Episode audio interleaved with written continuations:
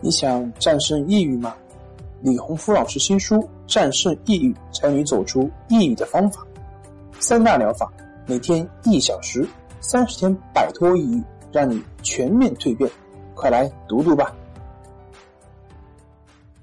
心情不好，我们聊聊吧。关系五分钟等于放松一整天。大家好，我是心理咨询师杨辉。欢迎关注我们的微信公众账号“重塑心灵心理康复中心”，也可以添加微信 “su 零二一二三四五六七八九”，了解抑郁的解决办法。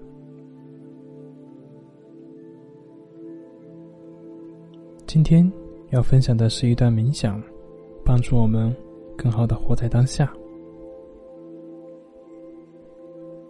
现在。请选择一个你觉得舒服的姿势坐好。坐好之后，就慢慢的闭上你的眼睛，再一次把你的注意力放在你的呼吸上，去感觉你的呼吸进出，随着你的呼吸的节奏去感觉它，不需要去强迫它，不需要刻意。你只需要去感觉你的呼吸进出就好了。现在，再进入的更深一些，去到那个以你的名字所命名的身体里面。当你靠近这一个神圣的这个宝库的时候，请注意到你自己所拥有的所有的资源，你那个能看。能听，能触摸，能品尝，能够闻的能力，你的思考、行动以及能够说话的能力，以及最重要的选择能力，你可以从此刻所有的一切中进行选择，挑选出那些适合你，因此你想使用的东西，然后看看哪些。是你所拥有，但是你又不需要的东西。他们曾经一度的非常适合你，因此在开放他们的时候，请给他们祝福，因为他们的确曾经非常适合你。就像你衣橱里面的衣服，他们曾经非常的漂亮，但是现在你长大了，再也穿不下了。那么。就请让他带着你的爱离开吧。这就像你的那些观念一样，曾经非常的适合你，也许现在就跟那个衣服不适合了。那么就请祝福他，让他带着你的爱离开吧。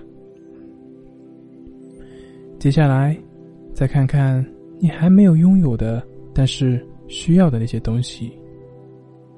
允许自己去得到，并且去发展它。在你进行的这样一个分裂的过程中，请注意到，这个过程实际上从你出生以来就一直在进行，并且会一直持续到你离开这个世界。选择是唯有你才能做的一件事情。或许。侦探帽的作用，现在对我们而言更加显而易见了。我们可以看到，更多的时候，我们可以使用侦探帽，而不使用审判帽。我们可以通过自己说是或否，而意识到自己的整合性，知道是与爱无关，而否也并非意味着愤怒，它只是与适合和不适合有关。那是我们迈向。整合的根基，再一次去面对我们那个神圣的宝库。要记得你所拥有的资源：看、听、闻、触摸、品尝等等的能力，感受的能力、思考的能力、行动以及说话的能力，以及我们的选择能力。不论我们的外在发生什么，我们内在的能力将会使我们。能够选择做出何种反应？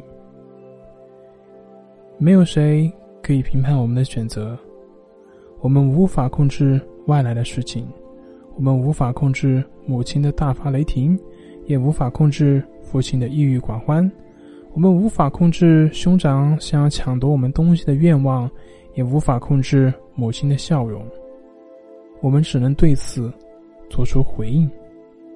我们当中的许多人受到的教养，使得他们相信自己可以控制这个外部世界。但是，我们不可能做到这一点。但因为我们是这样养大的，所以从来没有学习到我们的职责，也就是特权，也就是是去选择如何回应。在这样的选择中，以及。在了解自己有这样的选择的时候，我们是中立的。这意味着我们不再以外在的东西来界定自己。外在的世界不过是信息的来源，这就好比我对你而言亦是如此。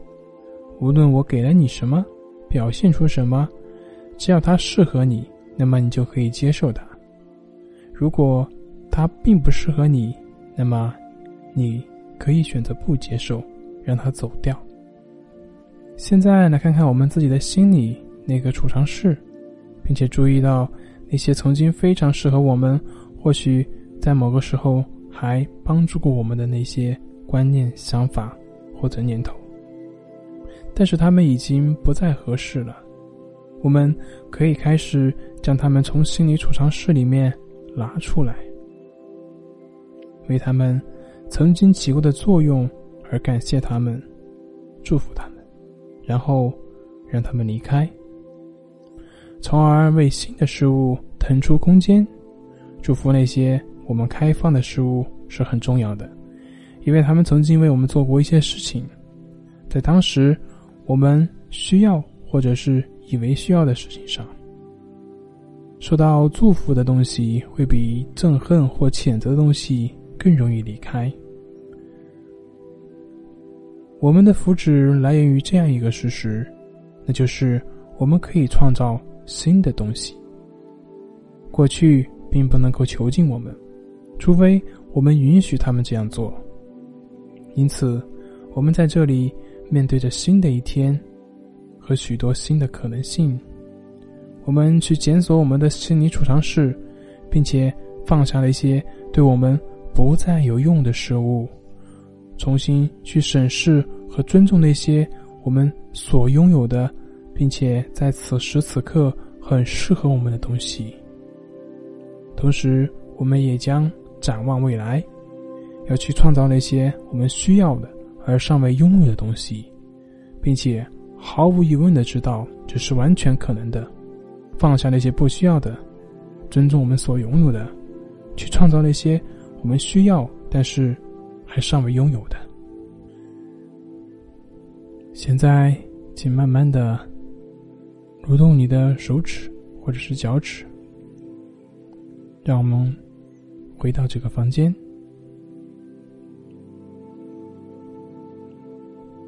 好了，今天的冥想练习就到此为止。